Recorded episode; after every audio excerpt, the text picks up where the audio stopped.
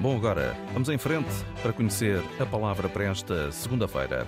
Em estúdio já Mafalda Lopes da Costa, quem cumprimenta. Olá, viva, muito boa tarde. Olá, viva. Então, qual é, para começarmos bem a semana, que palavra é que tem aí para nós? Diga-nos lá. Tenho uma palavra muito curiosa que é companheiro. Ah, muito bem. E companheiro é obviamente aquele que acompanha, um camarada, um parceiro, um colega, um sócio. Também se chama companheira a pessoa com quem se vive maritalmente ou em união de facto.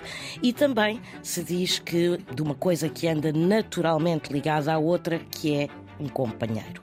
Ou seja, companheiro vem do latim e em Roma dizia-se compânio, que deriva de cum panis, ou seja, com pão, aquele com quem se repartia o pão. O companheiro é assim aquele com quem comemos o pão e dividimos o pão. Esse é um companheiro. engraçado. Pronto, olha, eu já fiquei a saber.